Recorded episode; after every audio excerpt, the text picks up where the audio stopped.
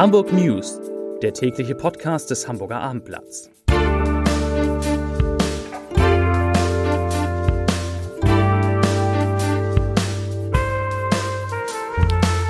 Moin, mein Name ist Lars Heider und heute geht es um Unternehmer Klaus Michael Kühne, der sich beim Bau des Elbtowers nicht engagieren will. Weitere Themen die Kosten der Corona-Pandemie für Hamburg stehen fest. Ein Zugunglück sorgt für weitere Verzögerungen im Bahnverkehr gen Norden und Maersk baut weitere Stellen ab und davon ist ja dann auch Hamburg Süd betroffen.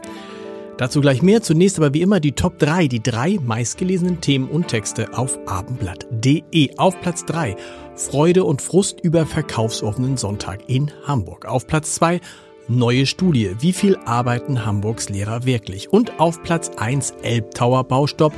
Klaus Michael Kühne wird deutlich. Das waren, das sind die Top 3 auf abendblatt.de.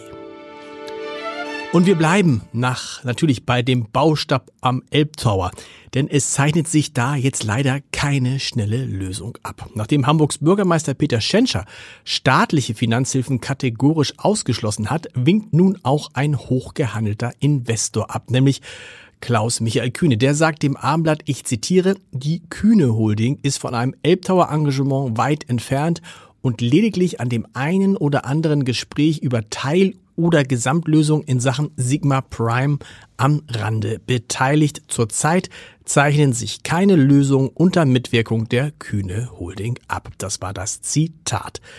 In den vergangenen Tagen war darüber spekuliert worden, der Schweizer Milliardär könnte das Prestige-Projekt in Hamburg retten. Auch die Hamburger Politik hatte auf seinen Einstieg gehofft. Der Elbtower gehört zum Imperium des österreichischen Immobilienentwicklers René Benko, der offenbar mit ziemlichen Finanzierungsproblemen kämpft. In der Hansestadt ruhen nicht nur die Bauarbeiten am Elbtower, sondern auch auf den Signa-Baustellen Flüggerhöfe und der Gänsemarktpassage. Und, das ist heute Nachmittag bekannt geworden, Benko scheint bereit zu sein, sich aus der Führung seines eigenen Unternehmens zurückzuziehen.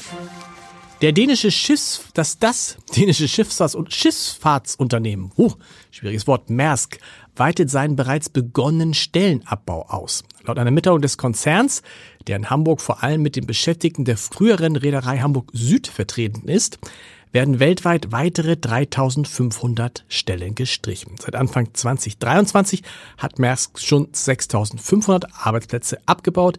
Insgesamt kommt das Unternehmen nach dem Vollzug der nun zusätzlich anvisierten Einsparung auf noch 100.000 Beschäftigte weltweit. Maersk begründet die Stellenstreichung mit denen sich, Zitat, verschlechternden Aussichten im Ozeangeschäft, was die Frachtraten betrifft.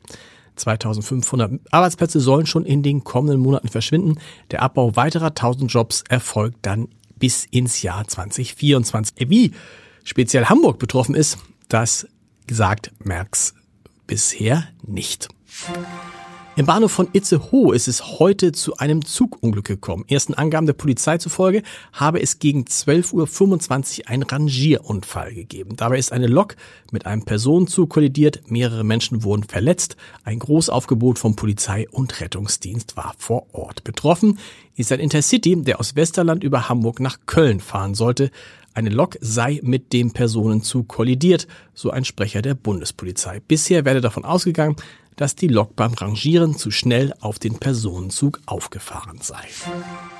Die Corona-Pandemie hat die Hamburgerinnen und Hamburger in vielerlei Hinsicht schwer getroffen. Kinder mussten monatelang zu Hause beschult werden, Jugendliche konnten ihre Freunde nicht treffen, Altenheimbewohner vereinsamten und viele Arbeitnehmerinnen und Arbeitnehmer konnten ihrem Job nicht mehr nachgehen und ganze Branchen wie die Gastronomie leiden bis heute darunter. Nicht zuletzt hat die Krise die Stadt aber auch viel Geld gekostet, nämlich mehr als zwei Milliarden Euro. Das geht aus einem Abschlussbericht finanzielle Folgen der Covid-19-Pandemie hervor, den Finanzsenator Andreas Dressel jetzt der Bürgerschaft zugeleitet hat. Dabei handelt es sich ausschließlich um Hamburger Gelder.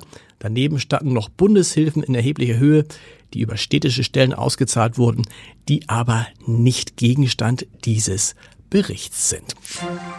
So, und dann habe ich natürlich auch noch ein paar Podcast-Tipp für das Wochenende und darüber hinaus. In unserem Ernährungspodcast mit Matthias Riegel, mit dem Ernährungsexperten, dem deutschen Ernährungsexperten, der wird gehört von mehr als 100.000 Menschen pro Folge. In der neuen Folge geht es diesmal um Espresso und Sauerkraut und warum die offenbar sehr gut für die Gesundheit und insbesondere für die Darmflora sind und wie das alles zusammenhängt. Hören Sie doch mal rein unter www.abendblatt.de slash podcast. Da finden Sie natürlich auch Bäcker am Morgen, die ersten drei Folgen unseres neuen Podcasts von Mittwoch, Donnerstag und Freitag, falls Sie die noch nicht gehört haben sollten. Die nächste Folge von Bäcker am Morgen, und ich kann Ihnen sagen, das kann ich nur empfehlen, der Kollege Marze Becker macht das wunderbar. Die gibt es am Montag um 6 Uhr auf abendblatt.de. Da können Sie dann gleich in die Woche wieder mit dem Abendblatt starten. Sie sehen, man kann uns hören, lesen und sehen. Noch ein Tipp für alle, die den Abendblatt-Film, die große Hamburg-Story, nicht im Kino sehen konnten. Da gibt es ihn nicht mehr. Wir haben uns entschieden, je eher, desto besser. Es gibt ihn jetzt auch auf YouTube zu sehen. Die große Hamburg-Story auf YouTube. Schauen Sie mal rein, ein Film, der sich wirklich lohnt. Ich wünsche Ihnen einen schönen Feierabend und ein schönes Wochenende. Wir hören uns dann Montag wieder. Bis dahin. Tschüss.